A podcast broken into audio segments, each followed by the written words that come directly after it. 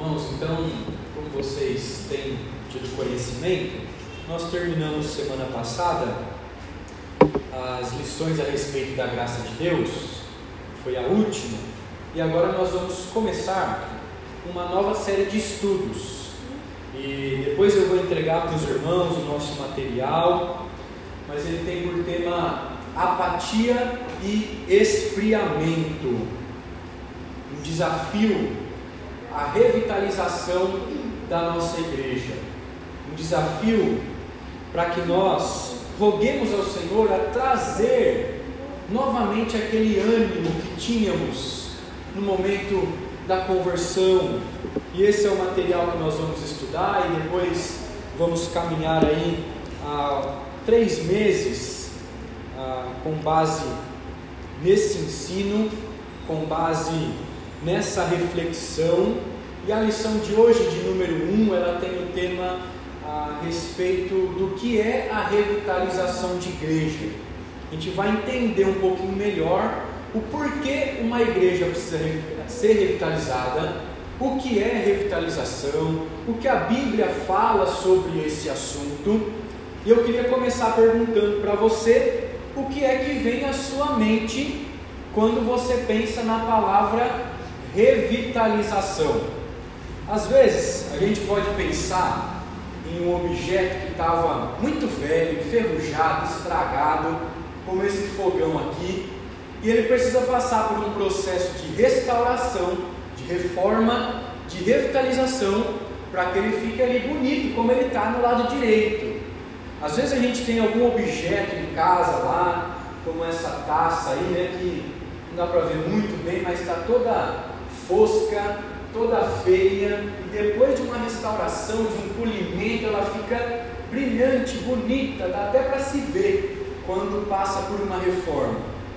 Essa outra imagem mostra para a gente aqui, está bem claro também, em cima um local onde funcionava um lixão, onde era despejado tantas coisas, lixo, material, objeto que não mais tem utilidade, e aí foi passado por um processo de restauração pelo governo, pelo estado, município, e agora é uma área de uh, uma área ambiental, uma área de preservação, onde tem verde, onde a natureza impera ali. E às vezes também, quando a gente pensa em revitalização, pode vir à nossa mente uma casa que está antiga, uma casa velha, que não tem muita beleza, que está um pouco estragada, e quando ela passa por uma reforma, fica bonita, fica bela, dá até gosto de ser habitada, de dormir ali, de chegar em casa depois do trabalho. Então são alguns ah, motivos, alguns exemplos que passam na nossa mente quando a gente ouve a palavra revitalização. E essa expressão ela pressupõe que algo está em declínio, que algo está estragando, que algo está velho, que algo está apático e agora precisa ser restaurado. E a gente viu agora há pouco que a revitalização, a reforma, ela pode ser em um local, e o nosso foco aqui desse estudo é da igreja, não de uma organização, mas de um organismo vivo. Ela pode ser também ah, na natureza, como a gente viu em parques, né, em obras da prefeitura. E ela também acontece em pessoas, em você, em mim.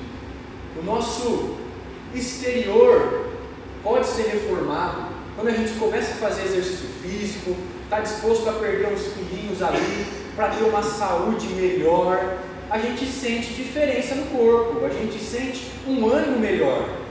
Mas a intenção dos nossos estudos, do início desse tema, é que o nosso espírito seja revitalizado, é que o nosso interior receba aquele ânimo novamente da parte do Senhor. E a gente acabou de ler na nossa liturgia o Salmo de número 85. E lá no versículo 6, o salmista, ele olha ao Senhor e diz: Não tornarás a vivificar-nos, ele olha para Deus e pede: Senhor, o Senhor não vai nos trazer vida de novo. E essa palavra vivificar-nos, ela tem vários sentidos, como eu coloquei aqui na língua original qual ela foi escrita. Ela pode significar: Deus, o Senhor não vai fazer de novo. O Senhor restaura a vida dos pecadores. É um clamor do salmista para que Deus venha restaurar o fervor espiritual. É um clamor do salmista para que Deus o permaneça, o permita a ficar vivo. Deus me vivifica. Deus mantém a minha vida. Igual nós lemos lá em 2 Timóteo capítulo 1, quando o apóstolo Paulo orienta Timóteo a reavivar o dom de Deus que há em ti, é esse mesmo clamor que os salmistas estão fazendo aqui: Senhor, renova minha salvação, transforma minha vida, me dá um ânimo para servir ao Senhor. É ter uma espiritualidade restaurada, é pedir que o Senhor nos ajude a viver uma vida espiritual saudável, é ser animado em meio à fraqueza, em meio a todos os desencorajamentos do mundo, as amizades, os conflitos, as pandemias, as coisas ruins que acontecem, é pedir ânimo para o Senhor. Deus, venha me vivificar. Não demore, faça rápido isso. É então reanimar, reavivar, revigorar, é fazer crescer. Uma única expressãozinha que significa tudo isso. Daí então vem a necessidade de a gente passar alguns meses estudando sobre esse assunto. Essa é uma oração daqueles que já possuem a vida em Deus, daqueles que já, já são salvos, daqueles que já foram resgatados, já têm seus pecados perdoados, mas eles sabem que estão em processo de frieza espiritual, estão ficando apáticos, não se importam muito com a oração, não se importam muito com o culto que é promovido a Deus na igreja, a Bíblia fica lá guardada, nem lê, nem se lembra dela. São pessoas que precisam de uma renovação. E a gente pode perguntar, mas para que ser vivificados? E o versículo 6, na segunda metade, ele responde para nós: para que o teu povo se alegre em ti. Então, a restauração, a revitalização, a reforma é necessária quando o povo não se alegra mais em Deus, quando o povo não tem mais prazer em se relacionar com o Senhor. E esse pedido do salmista é para que Deus faça isso, ó Pai, pelo bem do teu povo. Faça isso depressa para que o teu povo não venha congelar, para que o teu povo não venha andar na frieza, para que o teu povo tenha alegria completa em ti. Então a gente precisa refletir sobre isso, porque é uma necessidade da igreja. E essas três imagens que a gente tem aqui, elas demonstram para a gente o que, que é essa apatia, o que, que é esse esfriamento. A primeira mensagem aqui dessa foto do canto tem uma pessoa se afogando e pedindo ajuda no rio, enquanto os outros estão vendo, estão filmando que eles poderiam pular no rio e salvar a pessoa, eles não fazem nada eles estão indiferentes. Eles só querem postar nas redes sociais, só querem ser fofoqueiros, né? só querem propagar os acontecimentos ao seu redor, mas não querem ser promotores do bem, não querem demonstrar amor ao próximo que está sofrendo. Fala para todo mundo da vida dos outros, mas não é alguém que se levanta para ir lá e ajudar e ver o que aquela pessoa precisa. Essa outra mensagem aqui na foto ao lado tem um bloco de gelo que está derretendo, que é frio, mas que já não tem mais ânimo. E a última demonstra uma mulher aqui que não está nem aí para o que está acontecendo, que está de saco cheio, que está cansada, que não quer sair do seu lugar. Então o que é revitalização? Esse termo não aparece na Bíblia, mas mesmo que não aparece na Bíblia, não quer dizer que não exista de forma implícita. A gente tem outros termos que não aparecem, como o termo trindade, mas nós sabemos que a Bíblia revela esse trabalho perfeito do Pai, do Filho e do Espírito Santo. E a Bíblia também revela a respeito da revitalização. A gente tem três palavrinhas que evidenciam que são sinônimas dessa palavra, desse termo, que é a palavra renovar, que é a palavra despertar e é a palavra revigorar. E aparecem em vários textos, tanto no Antigo Testamento como no Novo Testamento. E quais são então as características das igrejas que precisam de revitalização? Como é que a gente percebe que uma igreja está precisando de ser revitalizada, de passar por uma reforma? Quando é que uma igreja precisa lá de uma injeção de ânimo para ela poder sentir alegria no Senhor? Quando a igreja não está crescendo. E essas características estão aqui no lado esquerdo. Quando os cultos da igreja não são bem frequentados. Quando as finanças, a arrecadação, a fidelidade dos irmãos não está indo bem quando não há evangelização, quando não há novas conversões. Então existem algumas características de igrejas que estão enfermas, que estão frias. E a gente precisa pensar nisso.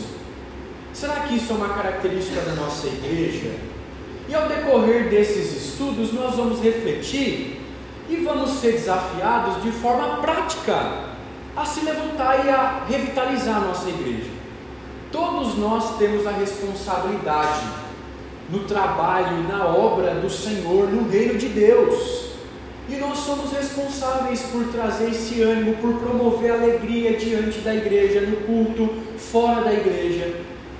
E existem comunidades em que a realidade é de desânimo, é de estagnação espiritual, de inércia onde todo mundo está parado, ninguém está fazendo nada, ninguém progride na fé, não há amadurecimento, as pessoas estão do mesmo jeito há anos.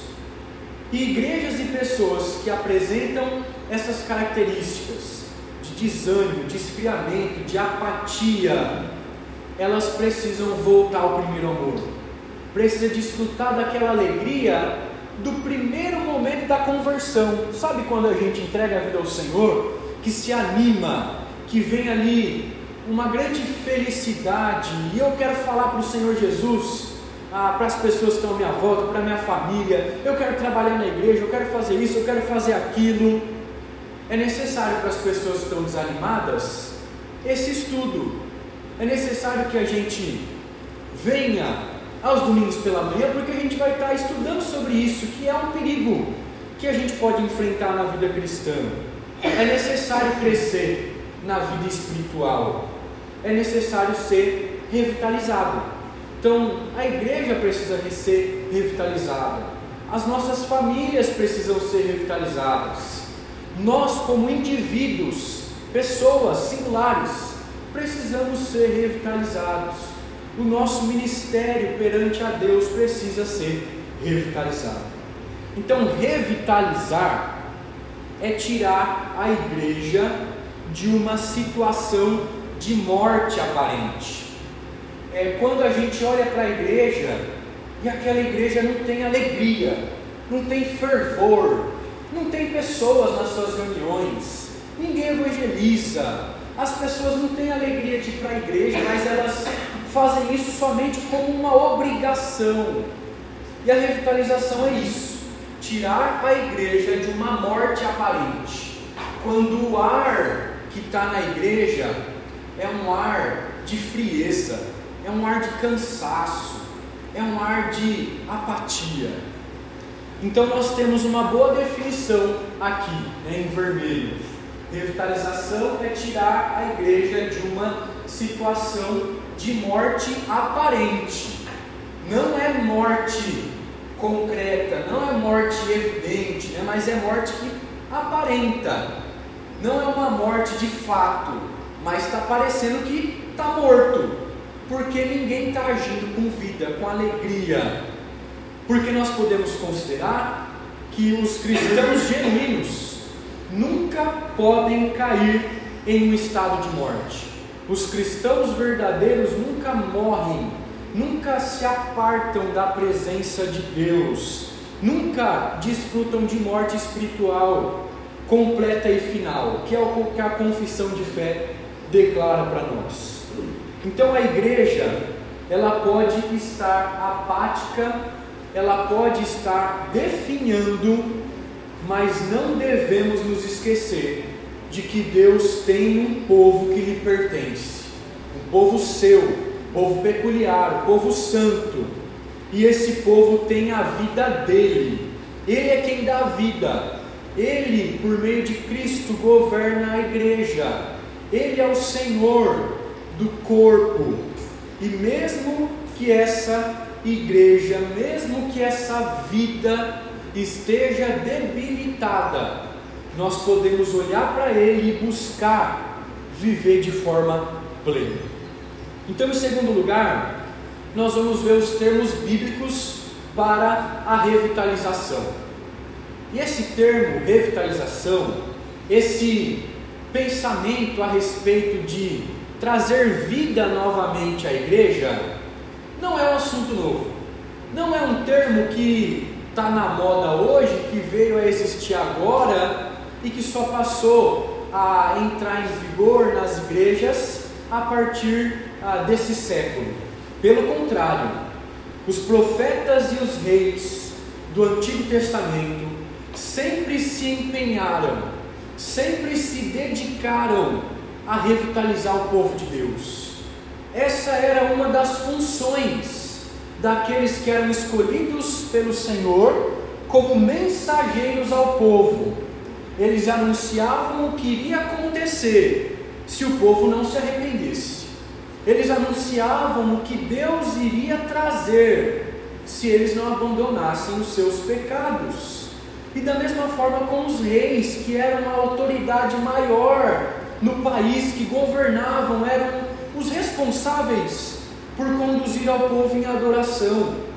Só que nós vemos, já estudamos aqui algumas vezes, e quando a gente vai olhar no livro de Reis, nos livros de Crônicas, que relatam as mesmas histórias, que são um livro só na Bíblia hebraica, a gente vê que existem reis que fizeram aquilo que agrada ao Senhor, segundo o coração de Deus, mas houveram reis também que fizeram aquilo que era mal perante o Senhor. Os altos e baixos na vida do povo de Israel eram frequentes. E daí vem a necessidade de estudar sobre revitalização. Daí vem a necessidade de clamar ao Senhor: Deus, por favor, não tarde a vivificar-nos, para que tenhamos alegria plena em Ti, que é o que o salmista declara lá no capítulo 85, versículo 6. Nós precisamos de revitalização. Nós precisamos de ânimo, de renovar nossa fé.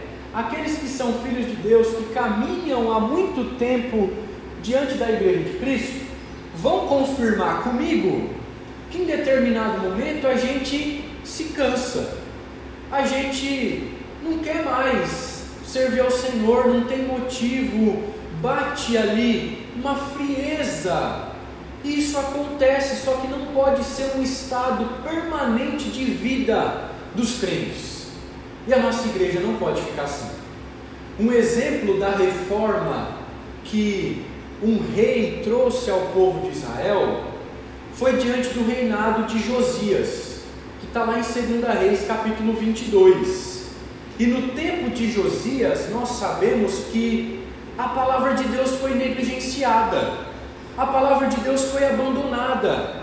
E quando a palavra de Deus não é lida, não é explicada, quando o povo não busca com fervor estudar a vontade de Deus e se deleitar nela, o povo sofre, o povo cai em pecado, o povo não mais busca o Senhor. E diante desse rapazinho que começou a governar com oito anos de idade. Ele foi o início de uma reforma no povo de Israel.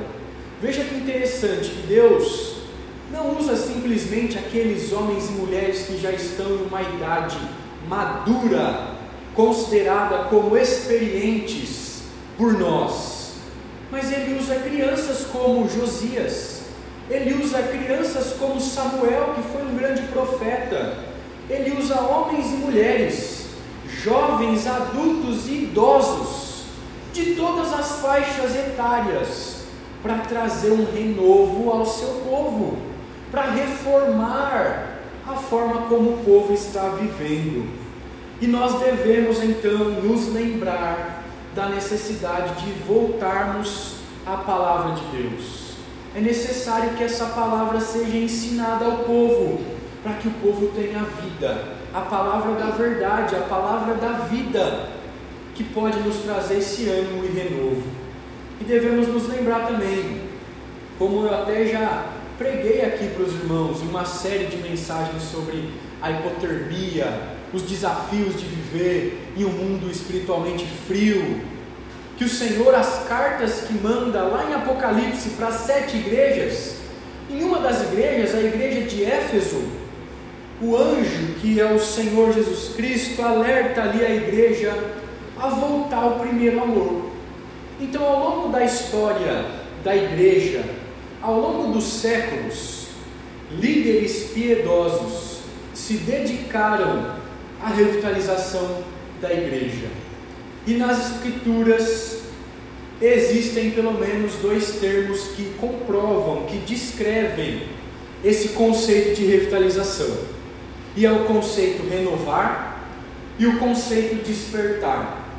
E para a gente entender melhor esses dois contextos, eu listei alguns versículos da Bíblia que falam para nós a respeito disso. Quando a gente pensa em renovar, o Salmo de número 51, versículo 10, está escrito tudo ali. Descria em mim, ó Deus, um coração puro e renova dentro de mim um espírito inabalável. Outro texto diz: Os que esperam no Senhor renovam as suas forças sobem com asas como águias, correm e não se cansam, caminham e não se fatigam.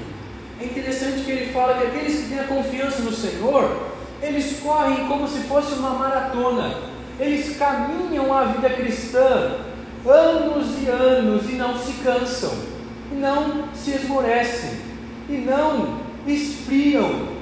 Aqueles que esperam no Senhor renovam as suas forças o tempo todo, voam alto como a águia, buscam o Senhor, querem estar na presença dEle. Está lá em Isaías 40, versículo 31. Outro texto, já no Novo Testamento, o apóstolo Paulo diz para nós que não desanimamos, pelo contrário, mesmo que o nosso homem exterior se corrompa, contudo, o nosso homem interior se renova dia a dia. Mesmo que a gente passe em frente lutas tremendas, batalhas que a gente acha que não vai resistir, o nosso interior, aquele que habita em nós, o Espírito Santo, é maior do que aquele que habita no mundo. Ele é a nossa força, ele nos renova de dia em dia. E Romanos 12, 2, que é muito conhecido por nós, fala que nós não devemos nos conformar com este século, mas transformai-vos pela renovação da vossa mente, para que experimenteis qual seja a boa, agradável e perfeita vontade de Deus. Aqueles que estão no Senhor têm a sua mente renovada têm o seu coração renovados. Eles vivem de uma forma diferente e não podemos nos conformar com o mundo, porque se nos conformamos com aquilo que acontece nessa terra, vamos esfriar aos poucos, vamos nos tornar indiferentes com a obra que o Senhor quer produzir em nós. E é por isso que nós devemos buscar a renovação da nossa mente. E o segundo termo que a gente encontra na Escritura é o termo despertar. E ele é falado tanto no Antigo Testamento como no Novo Testamento também. Isaías 52, 1, que está aqui na frente também, ele fala para nós: desperta, desperta, reveste-te da tua fortaleza, ó Sião, veste-te das tuas roupagens formosas, ó Jerusalém, cidade santa, porque não mais entrará em ti nem incircunciso, nem imundo. O Senhor está olhando e dizendo: desperta, acorda, vocês são a cidade de Deus, vocês são o povo santo de Deus, vocês têm a roupagem formosa, a justiça de Cristo, a roupa eterna que o Pai comprou a nós por meio de Cristo na cruz, já pode ser vestida por nós. Nós podemos e precisamos viver em santidade. Então o clamor de Isaías é: desperta, acorda. Vocês são filhos de Deus, mas estão vivendo como se fossem mortos. Vocês já têm a vida em si, mas não estão evidenciando essa vida. E aí o apóstolo Paulo também lá em Romanos 13, 11 diz que já é hora de despertardes do sono, porque a vós, a nossa salvação está agora mais perto do que quando no princípio cremos. Acorde, o fim está próximo. Acorde, porque a salvação está muito mais perto agora do que quando nós cremos lá no passado e quando entregamos a nossa vida ao Senhor. John Armstrong, que é um escritor, um estudioso da igreja passada, já falecido, comentando sobre o despertamento que a gente acabou de ver, essas duas palavras que a Bíblia evidencia, renovar e despertar, quando ele comenta sobre o despertamento, ele fala que esse despertamento descreve de modo preciso o que acontece quando uma pessoa que está dormindo espiritualmente ou morta em seus delitos e pecados é despertada para a vida pela intervenção soberana do Espírito Santo de Deus. O despertamento é quando uma pessoa está lá inerte, parada, sem buscar desenvolver as práticas espirituais. É quando alguém que acha que não precisa de mais nada, que está bom, já está salvo, não peca tanto, que já é perfeita. E aí vem o Espírito de Deus e clame em voz alta, desperta, por que, que você está dormindo? Por que, que você está parado? Acorda. Então a revitalização de igreja é necessário quando a nossa vida espiritual não está bem, quando a nossa igreja não caminha como deveria caminhar. E nós já estudamos aqui inúmeras e inúmeras vezes o que a igreja de Cristo tem que fazer. Nós já ouvimos várias vezes que se Cristo é o cabeça, é Ele quem dá as ordens. E se nós não estamos seguindo as ordens que Cristo nos dá, nós precisamos de revitalização.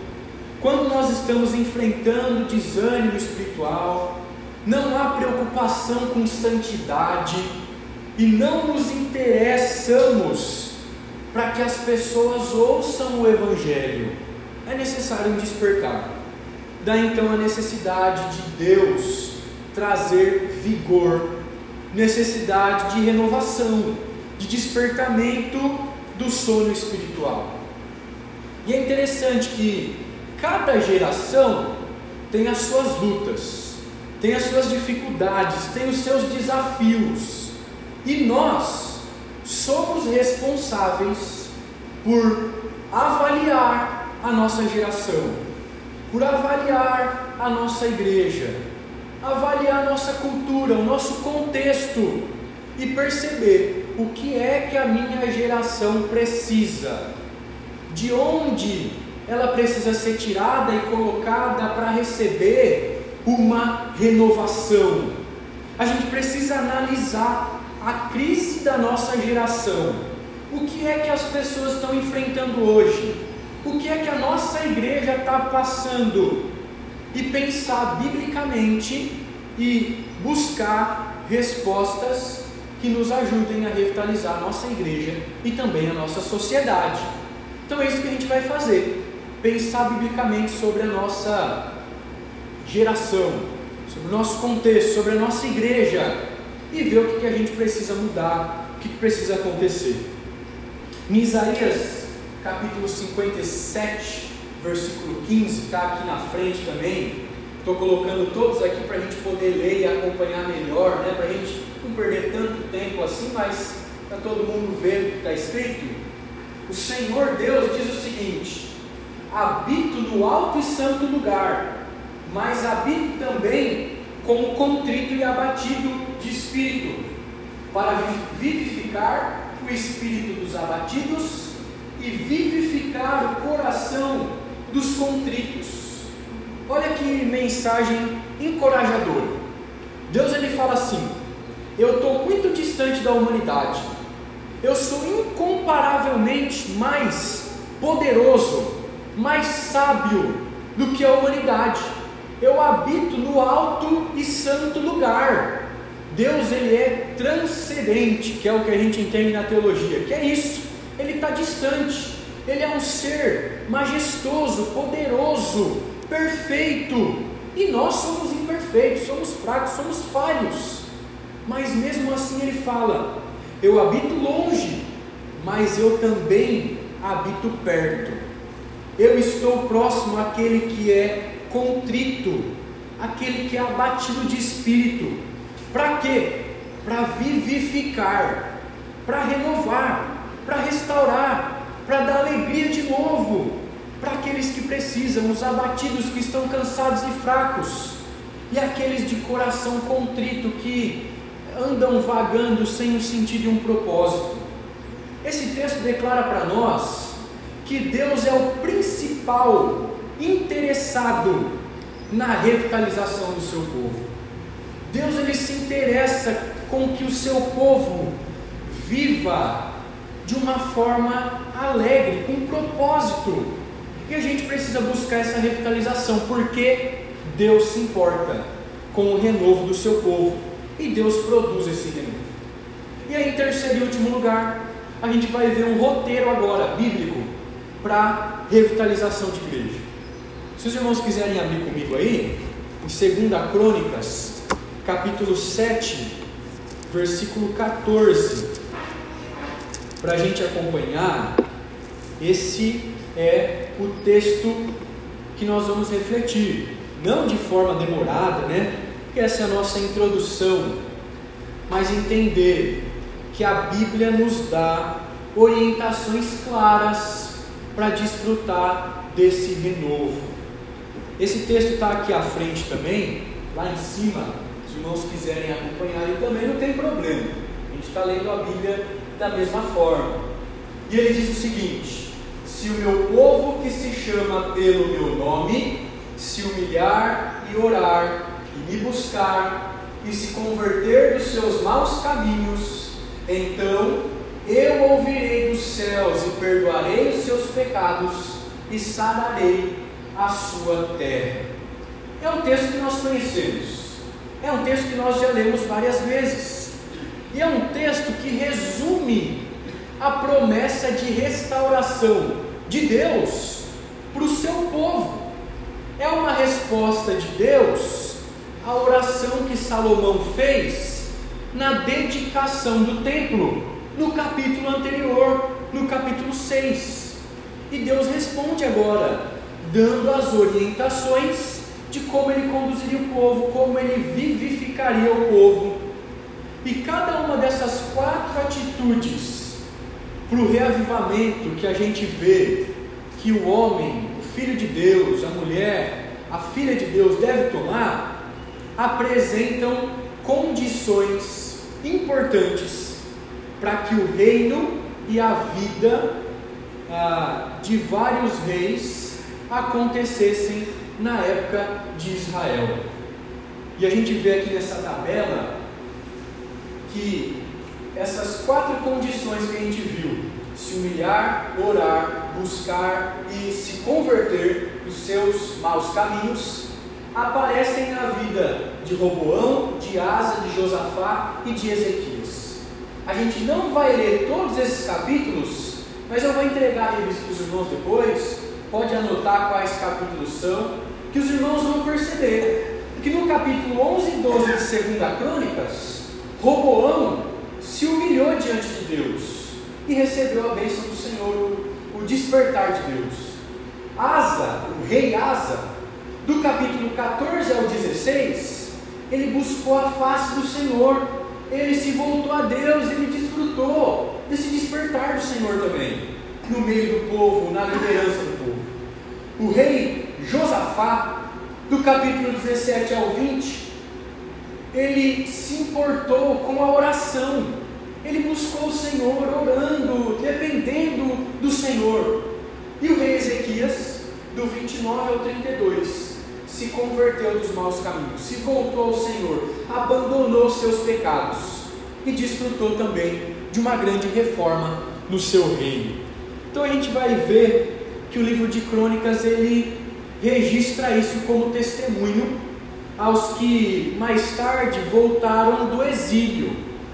Esse trecho aqui de 7,14 mostra para a gente que aquele povo que estava enfrentando crises econômicas, pressões das nações vizinhas, nações estrangeiras, dificuldades internas e externas, poderia ter a certeza de que Deus voltaria a amar o povo se ele cumprisse essas condições. E Deus prometeu que iria recuperar o povo, queria restaurar, queria revitalizar. E é por isso que ele define algumas condições para esse reavivamento. Então a gente pode aprender três aspectos importantes aqui para a revitalização de igreja. O primeiro é o alvo e o objetivo da revitalização, que se encontra na primeira parte desse trecho. Se o meu povo que se chama pelo meu nome. É interessante que Deus fala o meu povo e o meu nome. E isso representa o elo, representa a aliança, o pacto que Deus tinha com o seu povo. Essa expressão o Richard Platt, que é um teólogo, um estudioso, um pastor, ele comenta dizendo que se destina àqueles que eram reunidos por meio do pacto com Deus, não a todas as nações. Revitalizar significa renovo, uma reanimação daqueles que já possuem vida não existe a possibilidade de reanimar os que estão mortos. E na medicina tem isso também, né? Tem aquele aparelho, né? Quando a pessoa tem um ataque ou passa por algum momento ali de ah, cai ali aí fica apagado, tem aquele aparelho que coloca no peito e dá um choque para tentar trazer a pessoa à vida. Só que se a pessoa estiver morta, pode fazer esse procedimento quantas vezes quiser de choque, que ela não vai reanimar, ela não vai voltar à vida. Da mesma forma, não tem como Deus trazer à vida o mundo morto, o mundo que está longe dele. O processo de revitalização, de reforma, é trazer renovo, animar aqueles que já possuem vida. Então o texto diz: Se o meu povo que se chama pelo meu nome, Deus deseja revitalizar a igreja e não o mundo. E essa é uma ação soberana da parte de Deus, graciosa sobre aqueles que são o seu povo, sobre aqueles que se chamam pelo seu nome. Então, o objetivo da revitalização, o objeto da revitalização, o alvo da revitalização é o povo de Deus, que busca Deus, que está dentro da igreja, que faz parte da família de Deus. Esse é o alvo, o meu povo, o povo do Senhor, a igreja de Cristo. E aí, a gente pode ver agora na sequência do texto, algumas instruções de Deus para o povo, que deveria agir com intensidade e sinceridade ao suplicar o favor de Avé, do Deus Todo-Poderoso. E o povo deveria ir além dos rituais que eles estavam acostumados, além das cerimônias. Eles não deveriam só cumprir aquilo que Deus ordenava, mas deveria vir ali de dentro do seu coração uma disposição sincera, uma busca intensa pelo Senhor. E aí nós vamos ver as quatro condições para revitalização. A primeira ele fala: se o meu povo que se chama pelo meu nome, a orar, né? é a primeira disposição que a gente tem que ter. E a oração é um instrumento pelo qual nós manifestamos a Deus o nosso desejo de sermos reanimados, o nosso desejo de sermos restaurados. É por meio da oração que nós chegamos até o Senhor e dizemos: Senhor, vivifica-nos, que nem o salmista fez lá em 85, versículo 6. Traga renovo para que a gente possa se alegrar de novo. E a oração, ela é a prática mais extraordinária, é um dos meios de graça que o Senhor disponibiliza à sua igreja para que a gente venha receber as bênçãos, a graça é um dos maiores meios extraordinários que nós podemos nos dispor. Então, o povo que quer ser revitalizado, que quer receber ânimo, não pode negligenciar a oração, não pode deixar de orar, porque a oração é a súplica que nós direcionamos a Deus por auxílio em tempos de necessidade. E aí nós podemos perguntar, mas pelo que eu posso e eu preciso orar quando eu quero desfrutar de revitalização? Pelo que nós devemos orar nesse processo de revitalização? E a Bíblia dá essas respostas para nós. Em primeiro lugar, nós precisamos orar por um coração submisso a Deus.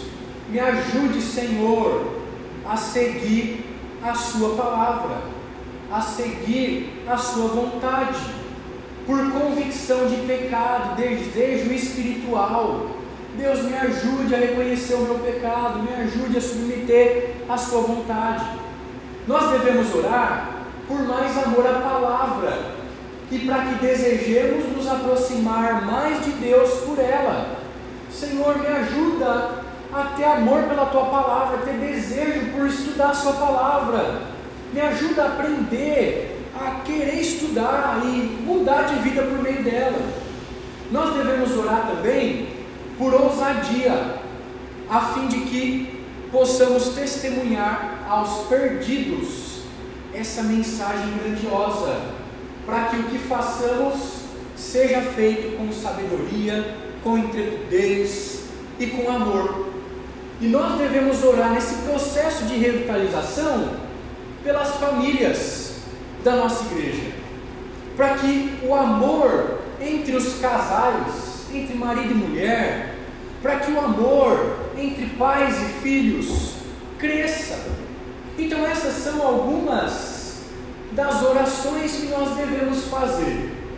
Depois na revista vai estar escrito, os irmãos podem aí anotar, grifar, e nós devemos orar por isso nesse processo de estudo sobre a revitalização, buscando o ânimo do Senhor. Em segundo lugar, o texto nos mostra que é necessário buscar a face do Senhor. Se o povo que chama pelo meu nome me buscar, isso significa procurar intimidade com Deus, fazer aquele exercício básico da oração, da leitura da palavra, de buscar estar na presença de Deus, é ter prazer na presença do Senhor, é desejar a companhia dEle, é desejar esse genuíno alimento espiritual que nós temos à nossa disposição, é ter alegria em cultuar a Deus. Esse texto é escrito em um contexto de adoração. Escrito num contexto onde o povo deveria voltar a cultuar o Senhor. Então, para desfrutarmos da revitalização, precisamos orar, precisamos buscar a presença, a face do Senhor. Em terceiro lugar, precisamos nos humilhar. E nos humilhar significa reconhecer que estamos longe dos padrões estabelecidos por Deus. Se humilhar significa reconhecer os pecados, reconhecer as falhas, significa reconhecer a nossa dependência de Deus para nos perdoar. E Deus, Ele chama o seu povo diante disso, se humilhe, a se curvar diante dEle, a reconhecer que somos pequenos, a se encontrarmos na mais baixa posição que podemos estar, a estarmos de joelho diante do Senhor, em completa reverência e submissão. A gente precisa se humilhar para receber o renovo, o ânimo, a revitalização. O Salmo 51 também, versículo 17, diz para nós que sacrifícios agradáveis a Deus são o espírito, o interior quebrantado, coração compungido e contrito, não desprezarás, ó Deus. Então o Senhor não despreza um coração arrependido. E aquele que se arrepende diante do Senhor, recebe um renovo para caminhar. E diante da possibilidade de cometer pecado de novo, ele diz: Não, eu não vou fazer isso, porque isso não é da natureza de um filho de Deus, isso não agrada a Deus. Eu quero me alegrar no Senhor, não me alegrar no pecado, não nesse mundo. E se nós desejamos uma mudança na nossa vida, nós precisamos nos humilhar diante do Senhor. Nós precisamos admitir que não conseguimos sozinhos. Então, quais são as condições? Ore, busque a face de Deus, se humilhe. E a última, abandone os seus maus caminhos. Se queremos desfrutar de revitalização da parte de Deus, nós precisamos tomar uma decisão firme de que a partir de hoje eu não vivo mais no meu pecado. A partir de hoje eu não vou trilhar o caminho da perdição. A partir de hoje eu não vou me envolver com as situações, com as pessoas que vão me levar a tomar a decisão errada. A partir de hoje eu vou tomar a decisão radical Igual o Senhor Jesus declara: se o teu olho te faz pecar, arranca o teu olho. Se tua mão te faz pecar, arranca a sua mão, arranca o seu pé. Porque é melhor entrar na eternidade sem o olho, sem a mão, sem o pé, do que ser lançado no inferno com o olho, com a mão e com o pé. O Senhor Jesus está dizendo para nós que nós precisamos lutar com o nosso pecado. E Hebreus fala isso a ponto de derramar sangue. Nós não podemos zombar de Deus nos nossos procedimentos equivocados. Então, quando o Senhor fala aqui, se o meu povo, que chama pelo meu nome, se converter dos seus maus caminhos, isso quer dizer arrependimento completo, verdadeiro. E para a gente desfrutar de um renovo espiritual, é necessário abandonar tudo aquilo que desagrada a Deus que é que tem aí na sua vida que tem desagradado ao Senhor? O que é que tem atrapalhado o seu serviço a Deus? A sua alegria no Senhor. Porque às vezes a gente está buscando alegria no mundo, onde a gente não tem. A gente está buscando liberdade no mundo e a gente não percebe que a gente está preso no mundo. A alegria e o amor, a liberdade verdadeira a gente só desfruta diante da presença do Senhor. Então ele fala aqui se o meu povo orar, se o meu povo buscar minha face, se o meu povo ah, se converter dos seus maus caminhos, se o meu povo se humilhar, vai desfrutar das bênçãos do Senhor. Ele fala quatro condições para revitalização. E a terceira e a última lição são três resultados da revitalização. Três resultados que o Senhor vai produzir e quais são esses resultados? Então eu ouvirei do céu, eu perdoarei os seus pecados e sararei a sua terra.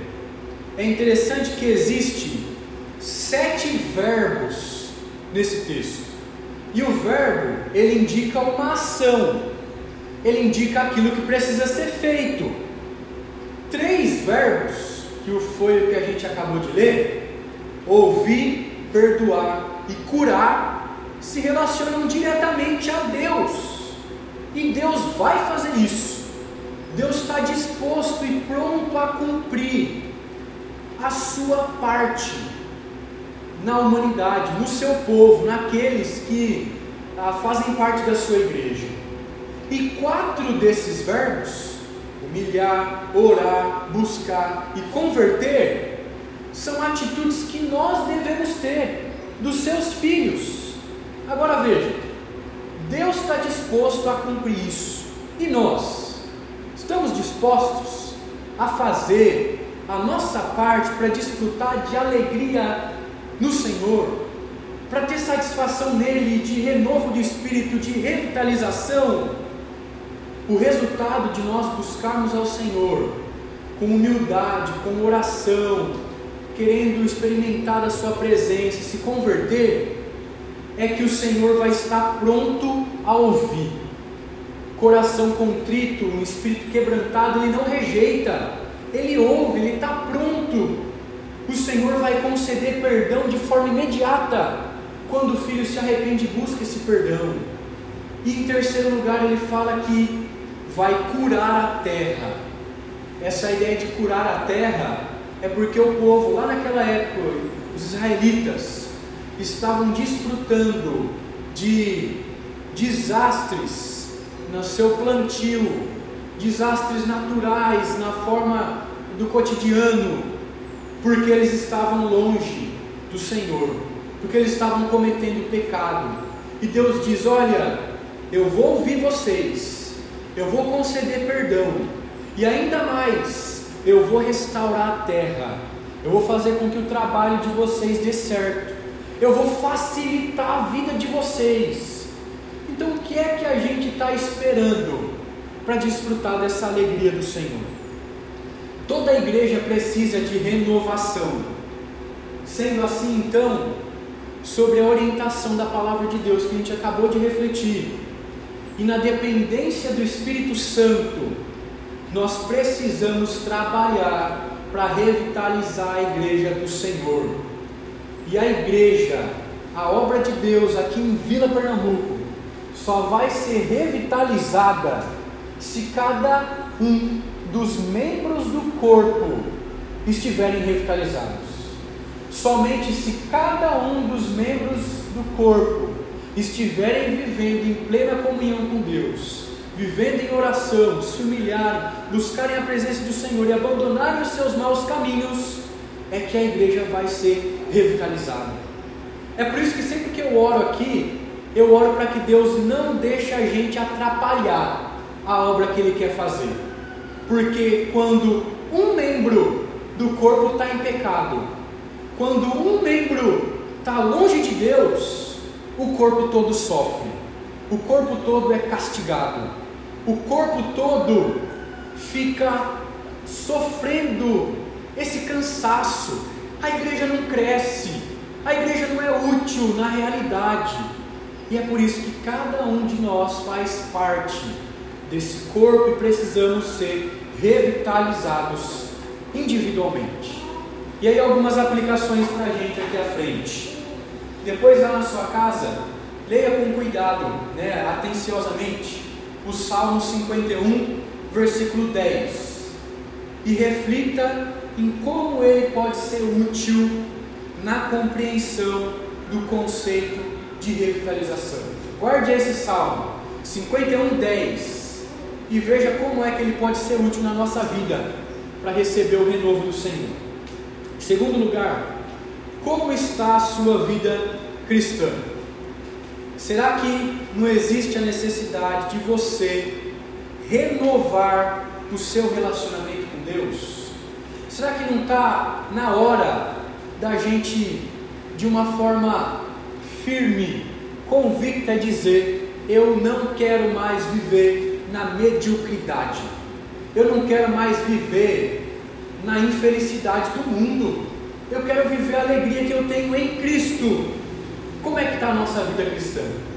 E em terceiro e último lugar, das quatro condições que a gente leu aqui em 2 Crônica 7,14. É um bom texto para a gente decorar também, para saber qual é a nossa parte e qual é a parte de Deus. Ele vai fazer. Mas dessas quatro condições que a gente leu, qual delas é o seu maior desafio? A gente viu que tem que orar, buscar, se humilhar, abandonar os maus caminhos. Qual dessas quatro é o nosso maior desafio?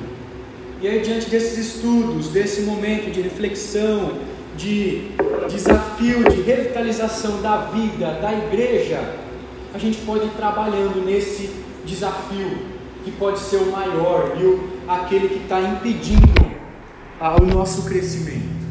Então, nós estamos chegando ao fim. Queria convidar os irmãos para a gente orar o nosso Deus. Vamos nos colocar de pé e clamar Sua graça para que Ele nos ajude a caminhar nesse processo de restauração.